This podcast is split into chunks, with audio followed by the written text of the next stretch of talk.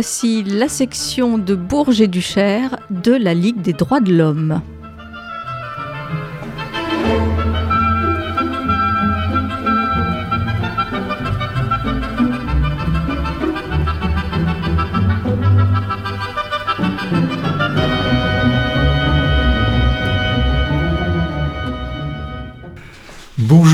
Toutes et tous, euh, voici à nouveau l'émission mensuelle de la Ligue des droits de l'homme qui débute. Nous vous proposons aujourd'hui de faire un tour d'horizon de la situation de l'environnement, de l'urgence euh, environnementale, et la coupler avec la question de la justice sociale et des droits. On vient d'assister il y a très peu de temps, Aline, tu le rappelais à l'instant, que le Conseil d'État vient de pénaliser le gouvernement avec une amende de 20 millions d'euros pour son inaction, en fait, euh, sur le plan environnemental. Et c'est pas la première fois que le gouvernement français est rappelé à l'ordre, ça a déjà été le cas, et ça a été le cas avec l'Organisation des Nations Unies. On vient de, vivre, euh, si on veut faire un rapide état des lieux, on vient de vivre un été qui est hors norme, qui suit d'ailleurs euh, l'échelonnement d'été précédent. Nous assistons à des phénomènes météo violents, euh, extrêmes, qui se renforcent et qui s'accélèrent aussi. Le climat est en mutation, le réchauffement global est en accélération lui aussi. On a eu l'information il y a 24 heures que la fonte des glaces va libérer de nouveaux virus euh, avec le risque de nouvelles pandémies. De leur côté, les scientifiques ont maintenant démontré que la dégradation de notre environnement, euh, c'est l'impact des activités humaines depuis le développement d'un modèle productiviste euh, assoiffé de profits financiers qui sont généralement privés, au mépris du vivant et au mépris des plus pauvres. On nous parle, anecdote, on nous parle de la nécessité du passage à la voiture électrique. N'oublions pas que les métaux rares sont des gamins de, 5 ans qui travaillent dans les mines au Congo, par exemple, et on peut en trouver beaucoup d'autres. Alors, quels, sont les résultats? Ben, Le résultat, c'est que l'usage d'énergie fossile a modifié les équilibres thermiques de l'atmosphère depuis l'époque de la révolution industrielle, que l'extractivisme, le pétrole, le gaz, les métaux rares, entraînent la contamination des sols, des eaux, des nappes phréatiques. Et pas seulement puisque pas seulement les nappes phréatiques, puisque une récente étude suédoise montre que l'eau de pluie n'est plus potable avec les pollutions atmosphériques. C'est donc euh, cette compétition, euh, d'ailleurs, euh, les puissances financières, euh, les, les Manitou de l'économie nous parlent de guerre économique, comme s'ils étaient, on l'a déjà dit souvent, incapables de parler coopération. La compétition l'emporte sur la coopération. Guerre de l'eau, déforestation, on pense au Brésil avec Bolsonaro, l'extension des cultures de soja, de maïs pour la nourriture du bétail, L'expulsion de population, c'est le cas du Brésil, l'exploitation du travail, on vient de parler des enfants pour les métaux rares en Afrique. Les grandes firmes, les grandes firmes mondialisées, on peut imaginer Total dans le coup, agissent sans régulation et sans démocratie, pas de contraintes pour le libre marché. C'est ce qui explique que le jour du dépassement, comme on dit. Est-ce que tu pourrais expliquer Alors, le jour du dépassement, c'est le moment dans l'année où est épuisé ce que la Terre peut fournir. Et ce jour du dépassement, euh, il est de plus en plus précoce. Il était au mois de novembre il y a dix ans, il a été en juin en 2022. Le développement de ce qu'on appelle l'agri ou l'agro-business, au mépris du vivant, avec le développement des OGM, des pesticides, etc. Les maladies diverses qui sont induites euh, euh, ont été identifiées, on peut en citer deux, de nombreuses formes de cancer et euh, le développement de la maladie de Parkinson. Ce qui est étonnant d'ailleurs, parce que c'est deux types de maladies totalement différentes. Absolument, mm. absolument. Et donc, euh, en fait, ce qui, se passe, c'est que pour des raisons marchandes, pour des raisons de profit, de recherche du profit, le profit le plus rapide, le plus immédiat possible, on assiste aujourd'hui à un accaparement financier du vivant avec la breve- brevetabilité des semences, par exemple. On assiste aussi à la pollution de l'espace. Euh, le tourisme de masse des plus aisés et des classes moyennes supérieures euh, contribue aussi à, la dégradation de l'environnement. Donc cet, cet état des, des lieux est quand même préoccupant et la grande question qu'on peut se poser, c'est jusqu'à quand et jusqu'où cette frénésie sans limite des acteurs du marché? Alors, Bah, que font les États? Alors c'est la question euh, que, font, euh, que font les États? Alors on vient de voir que l'État français ne fait pas grand-chose puisqu'il est rappelé régulièrement à l'ordre et encore dernièrement par le Conseil d'État. Ma force est de constater que les, les scientifiques ont plutôt tendance malheureusement à prêcher dans le désert et que peu de gouvernements entendent les avertissements de l'Organisation des Nations Unies, à commencer par le gouvernement français. Il y a aussi des États qui sont destructeurs d'environnement. On peut penser à Bolsonaro, mais on peut aussi euh, penser à Poutine. Mais on, on peut aussi penser euh, au, cas, au cas français, où on ne sait pas aujourd'hui vraiment où en est le projet et où en sont les navigations du gouvernement et sa position sur la montagne d'or en Guyane. Donc la France est montrée du doigt par l'ONU et on oubliait aussi euh, qu'elle est montrée du doigt par l'organisation des par euh, l'Union européenne pour son insuffisance en matière d'action environnementale. Alors on en est où en France? Ben, Dans son rapport 2021, le Haut Conseil pour le climat a noté, alors on peut le citer, on ouvre les guillemets, les efforts actuels sont insuffisants pour garantir les objectifs fixés pour 2030. Euh, les objectifs, c'est une baisse d'environ 40% des émissions de gaz carbonique. En fait, il a fallu que, que se développe une secousse sociale, les Gilets jaunes, pour qu'émerge la Convention citoyenne sur le climat. Tout le monde s'en souvient. 150 citoyens avaient été tirés au sort, chargés de trouver les moyens d'atteindre les objectifs. Macron s'était engagé à les retenir sans filtre.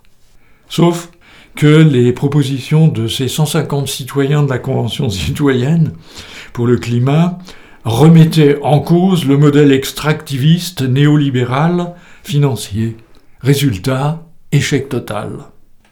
Alors plus qu'un échec, on peut souligner que l'État piétine parfois ses propres décisions, ce qui aggrave évidemment l'échec. On peut euh, prendre euh, un cas très concret. On sait que les néonicotinoïdes euh, sont destructeurs de plusieurs espèces de pollinisateurs, destructeurs d'oiseaux, pollueurs des eaux.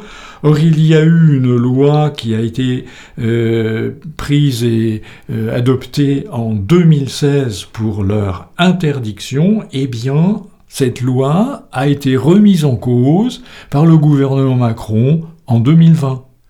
Donc, échec, mais en même temps, gouvernement qui piétine Qui piétine la législation en vigueur. Parce que c'était pas, c'est pas lui qui l'avait prise cette loi. Voilà, recule, mais recule, recule, recule sur le, le- le- le- le- la question environnementale.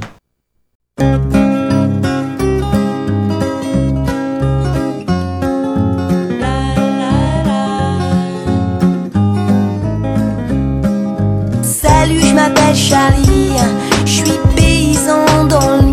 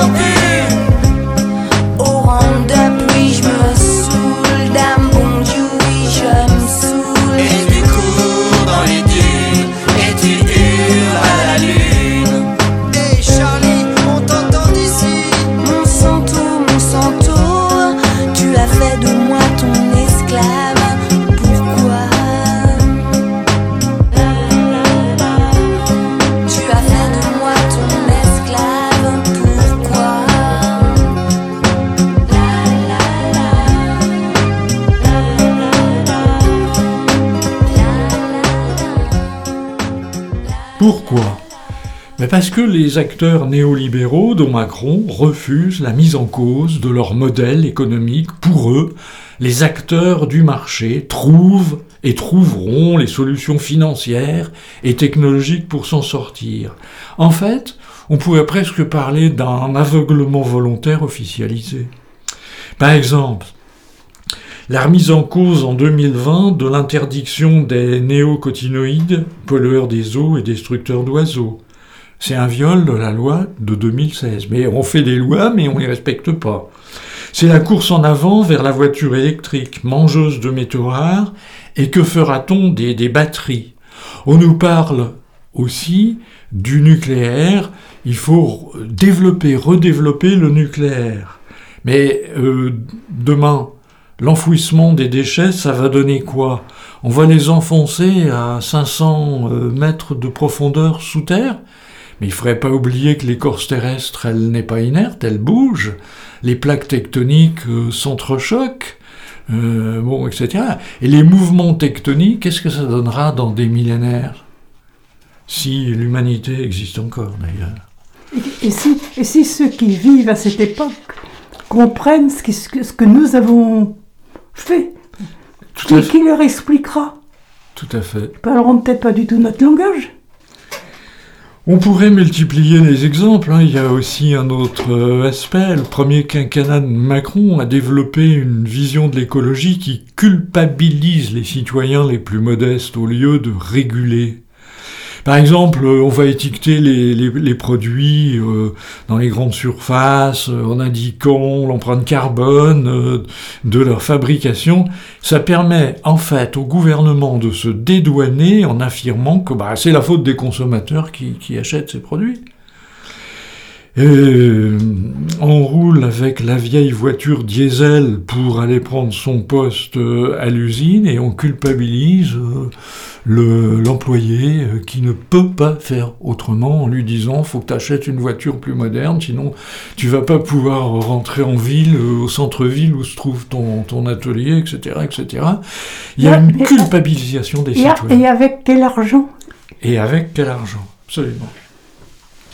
Et donc on en arrive, euh, après avoir fait ce, rapide tour, euh, d'horizon, l'état des lieux, et puis que font les États et que fait la France, on en arrive à la question, euh, pas de transition écologique, il n'y aura pas de transition écologique sans démocratie et sans justice sociale. Et la, Ligue des droits de l'homme, dans son dernier congrès, s'est évidemment penchée sur cette question. Et ben, Aline, peut-être que tu peux Disons que développer. cette troisième partie va démontrer que il y a des solutions, mais ces solutions, les décisions doivent être prises démocratiquement et doivent tenir compte des inégalités sociales qui sont une réalité en France. Et ces inégalités sociales sont de multiples natures. On peut retenir l'inégalité territoriale, on peut retenir les inégalités par rapport aux nuisances et aux risques, les inégalités dans la capacité d'action et d'interpellation politique de la puissance publique. Ces inégalités, ça c'est fondamental, sont antérieures à la dégradation de notre environnement. Bon, alors ces inégalités sociales créent les conditions favorables à leur aggravation par la dégradation de notre environnement et au réchauffement climatique. Exemple, tous les Français étaient-ils en situation égalitaire par rapport à la canicule de cet été? Ah non, ah non. On peut, mais on peut, on peut même, on peut même, je, te coupe brièvement, mais on peut même euh, dire que euh, il y a un clivage sur le plan de, des inégalités ici, mais euh, sur le plan euh, mondial, les pays développés dont la France sont, sont, en échec, et un échec, on vient de le dire tout à l'heure, qui est volontaire parce qu'ils ne veulent pas changer le modèle économique dominant qu'ils euh, sont en échec face au réchauffement climatique, et ce réchauffement climatique euh, va aggraver les, conditions euh, paysannes au cœur de l'Afrique ou ailleurs, et ça va être cause de migration. Mm. Et puis, ce que tu viens de dire à l'instant, cet été, la canicule dans les HLM, ça n'a pas été vécu de la même façon qu'à Saint-Tropez. Hein, ou même dans, pour les personnes qui passent leurs vacances tranquillement au bord de la mer, dans leur résidence secondaire. Tout à fait. Mais pour, pour un écosystème euh, soutenable, il faudra redéfinir le lien entre l'humain et son environnement. Il faudra cesser de croire, et ça c'est typiquement français, que l'homme est maître et dominateur sur la nature. En fait, nous n'en sommes qu'un élément, et nous pouvons disparaître comme toute espèce vivante. Euh, je reviens, disons, à l'idée de départ que euh, les inégalités sociales créent des conditions favorables à leur aggravation. Tout à fait. En prenant comme exemple le Covid. Euh, les personnes les, personnes obligées de continuer à aller travailler au plus fort de l'épidémie, pour des raisons économiques étant par ailleurs dans l'incapacité de se protéger du fait de leurs conditions de logement les catégories les plus modestes de la population ont été évidemment beaucoup plus durement frappées par la pandémie. Alors, euh, cette pandémie, je peux le rappeler, c'est quand même la conséquence, disons, enfin, correspond à, la dégradation de l'environnement. Parce que, elle s'est développée par le contact qui n'existait pas avant entre certaines espèces et l'homme. Et ce contact a été permis en grande partie par la déforestation. Voilà, c'est la déforestation, les études scientifiques le, montrent, c'est vrai en Afrique, c'est vrai euh, en, en, Asie, c'est en particulier vrai en Amérique latine avec le Brésil. Mais bon, c'est toujours le même problème on, situait tout à l'heure, au fond, on, essayait, on essayait d'indiquer euh, où se trouve la, source de cette dégradation environnementale. Bon, disons, sont au fond les appétits capitalistes. Face à ces appétits capitalistes, ce système productiviste, il faudra bien un jour poser la question de la mise en place de contraintes législatives des dispositions euh, pénales et financières pour stopper la dégradation des milieux de vie. Ça va poser le problème de la propriété économique. La démocratie doit primer sur euh, ces, intérêts économiques. Mais je suis tout à fait d'accord. Hein. mais je voudrais avant hein, qu'on prenne conscience que ces inégalités sociales ont été aggravées par la dégradation de l'environnement. Euh, en France, comme dans le reste du monde, les, inégalités sociales ont augmenté en raison de la pandémie du Covid. Depuis le début de cette crise, des centaines de milliers de personnes en France hein, sont tombées dans la pauvreté.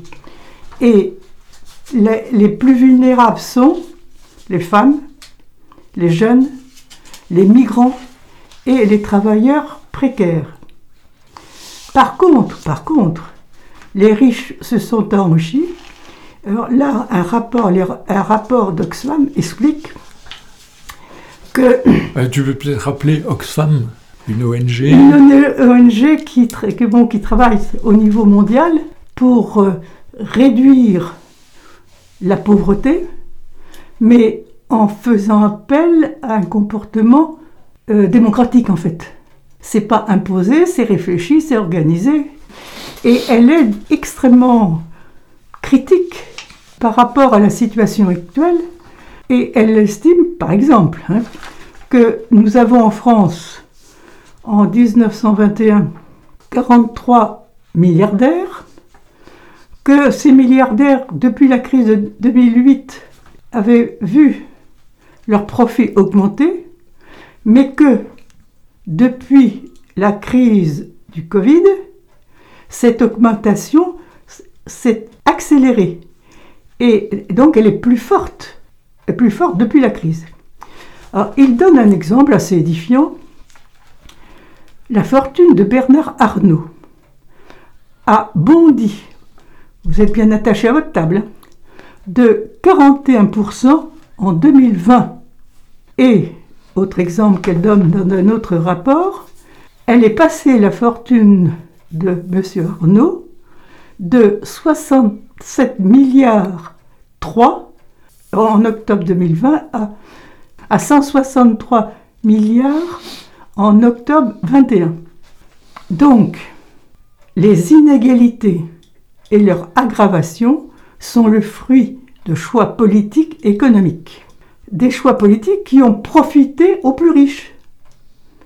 Démonstration que fait Oswald en, baissant l'impôt des plus riches et des multinationales dans lesquelles ils détiennent des parts, le gouvernement français a reporté la contribution des plus aisés aux classes moyennes et précaires et affaibli le financement de notre modèle social.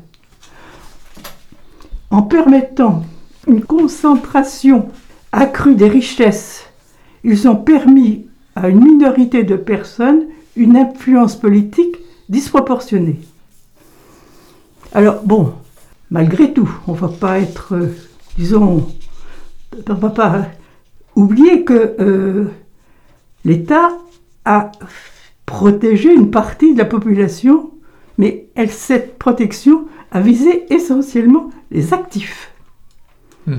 Et les personnes en dehors de l'emploi ont, les- ont été laissées de côté, ce qu'on appelle les oubliés de la crise, des pauvres encore plus pauvres, car si des gestes ont été faits, ils étaient assortis de contraintes que ces personnes ne pouvaient assumer.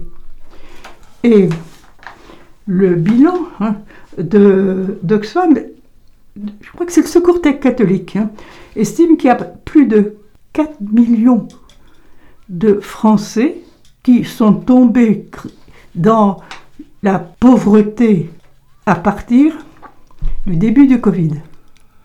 Oh, ça se voit. hein. Euh, au niveau de- des restos du cœur et autres, Mm. les files d'attente, Mm. hein, enfin le nombre de personnes qui mangent grâce au resto du cœur ont augmenté.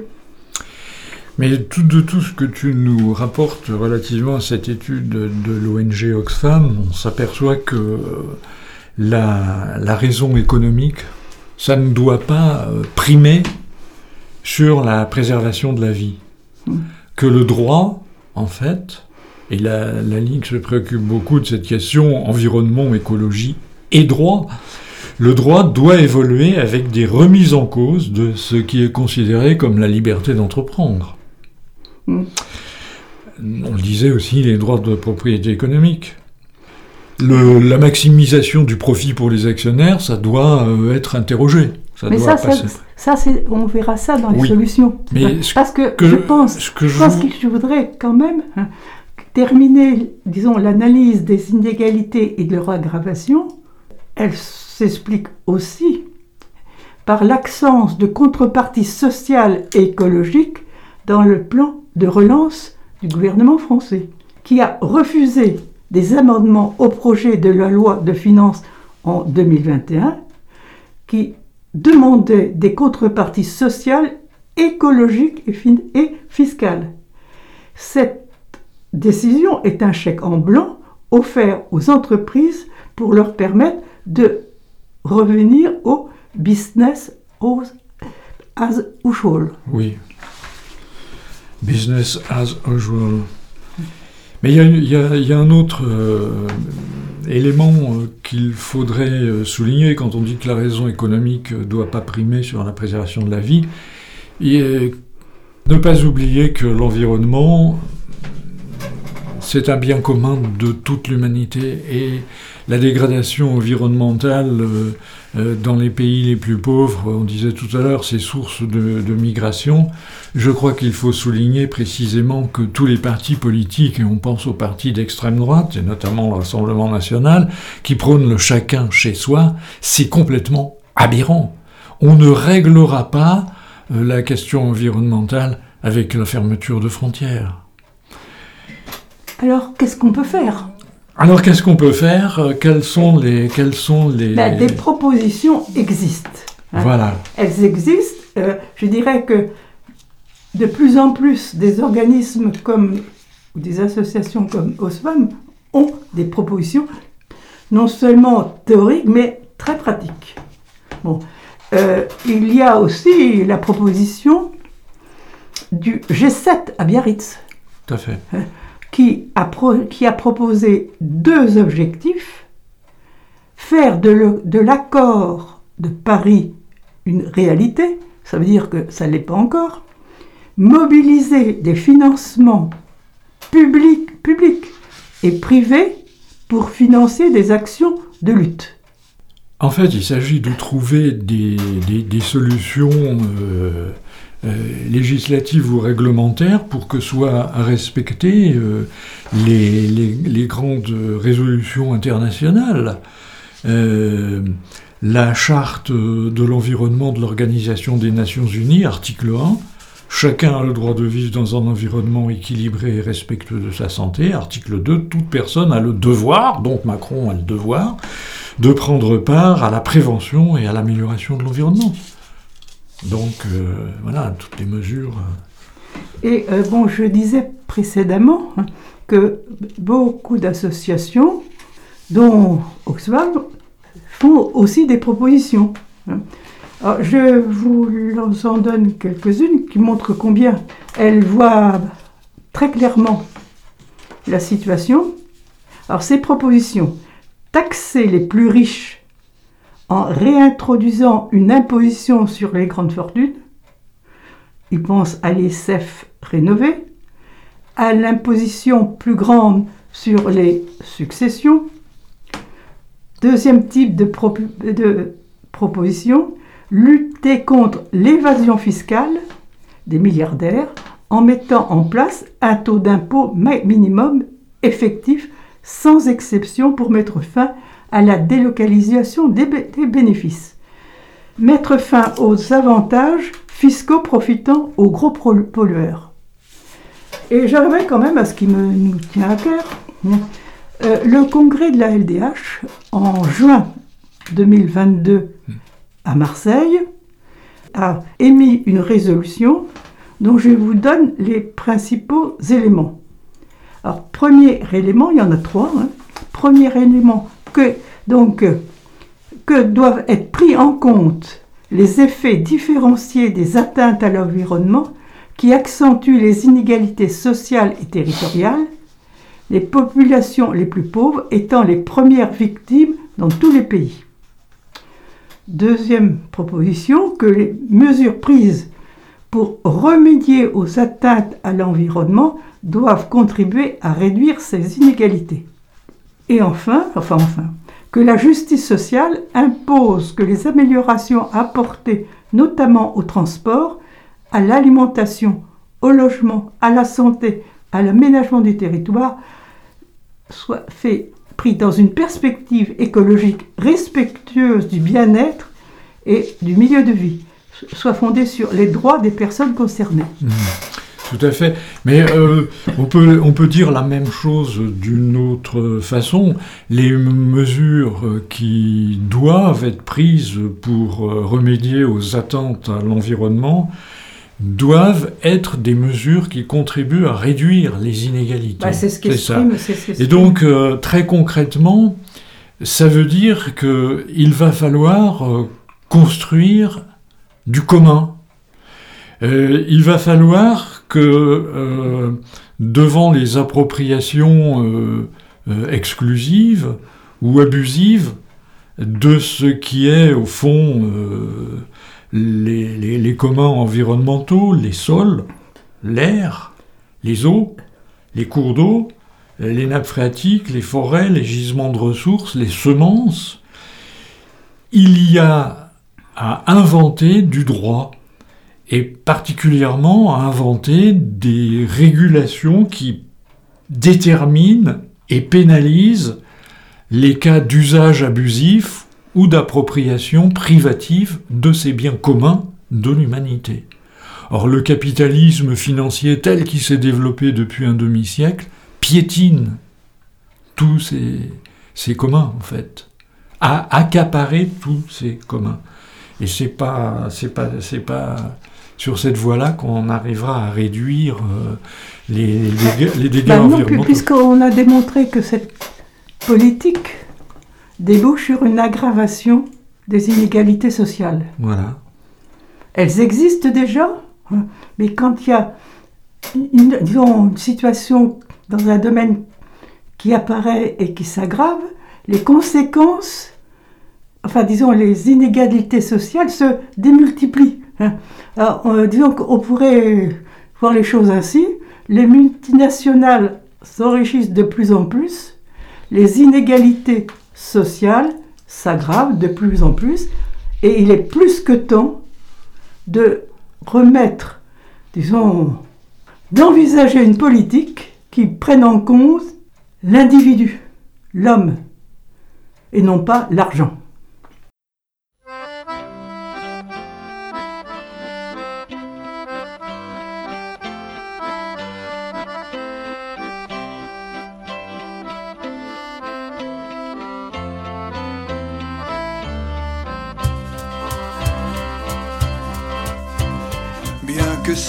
Ne soit pas nécessaire. Il est plus chic de prendre un verre, bien concentrer toute son attention avant d'attaquer le bouchon. C'est là que tu commences y penser à l'avance. Il n'y a que ceux que l'on estime qui savent pousser dans ce soir buvons aux mensonges et aux trahisons.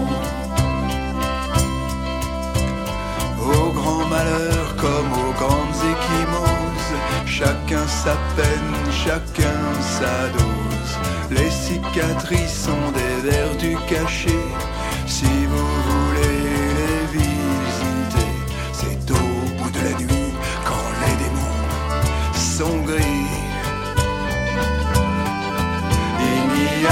que ceux que l'on estime qui savent pousser dans l'abîme. Amis, ce soir buvons aux mensonges et aux trahisons. Vogue la bouteille à la mer. Un message à l'intérieur plaisir d'alcool jamais supporter les mots du cœur. Il n'y a que ceux que l'on estime qui savent pousser dans l'abîme. Amis, ce soir.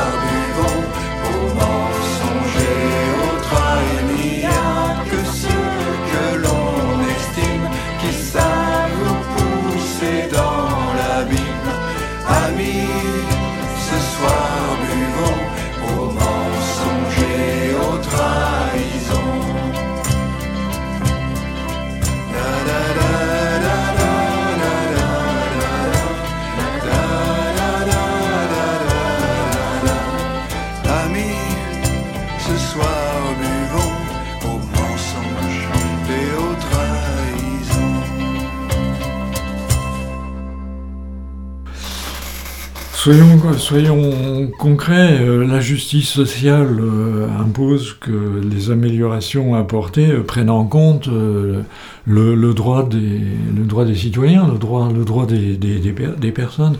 Quand on disait tout à l'heure, on pénalise, le gouvernement a tendance dans son discours euh, à faire une pénalisation du citoyen. Ah mais ce, produit-là, euh, bah, tu l'as acheté au supermarché, mais c'est de ta faute. Mais regarde, il a une très forte empreinte carbone. Ah mais tu vas au boulot avec ta vieille bagnole diesel. Non, non, faut que tu la bazardes, il faut que tu en achètes une nouvelle, si possible électrique, dont on sait que ça sera pas du tout la panacée. Peut-être qu'il faut poser la question. Mais je euh, dirais même qu'il crée des, aussi des illusions quant à l'aide qu'il apporte, gouvernement, hein, pour permettre aux plus pauvres d'acheter une voiture électrique. Hein.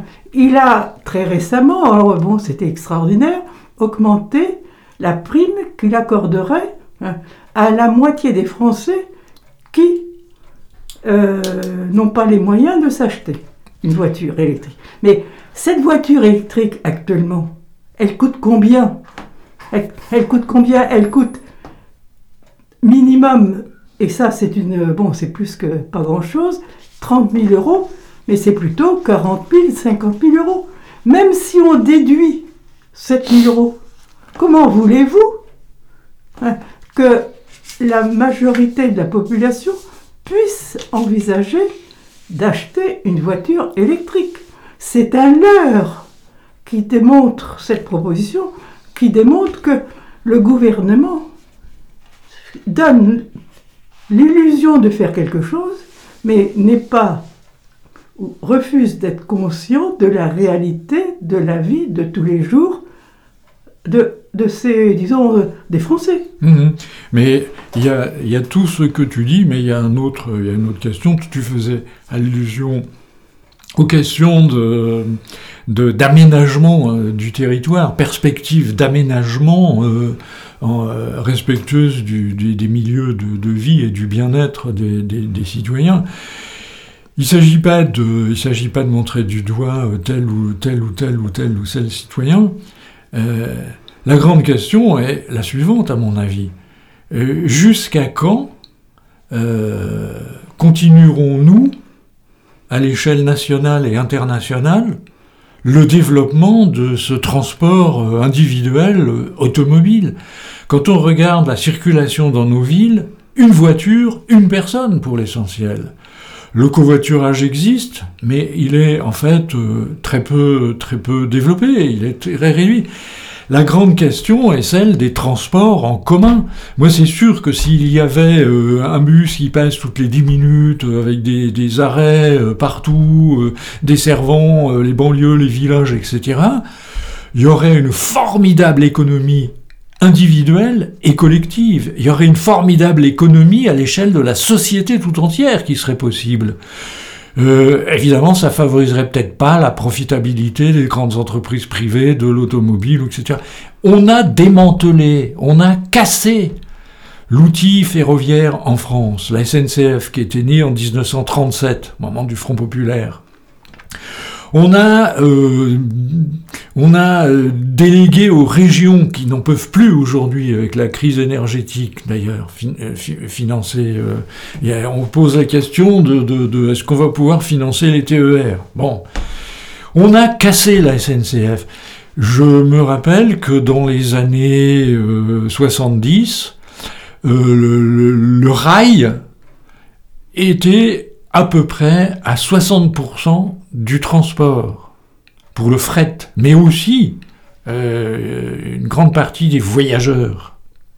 On en est aujourd'hui en dessous de 20%. Et ça fonctionne et ça fonctionne mal. Ils nous inventent des systèmes de dématérialisation que c'est impossible d'acheter son billet.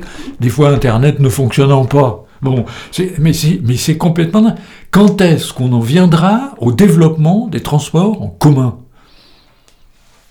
Ben oui. C'est ça la grande question. Hmm. enfin, c'en est une parmi tant d'autres. Bah, c'en est une parmi tant d'autres, mais euh, le développement des transports en commun permettra de, de, réduire le coût. Dans certains cas, permettra d'installer la gratuité des transports en commun, et contrairement à ce qu'on croit, l'investissement gratuité sera un bénéfice sera bénéfique à la société tout entière.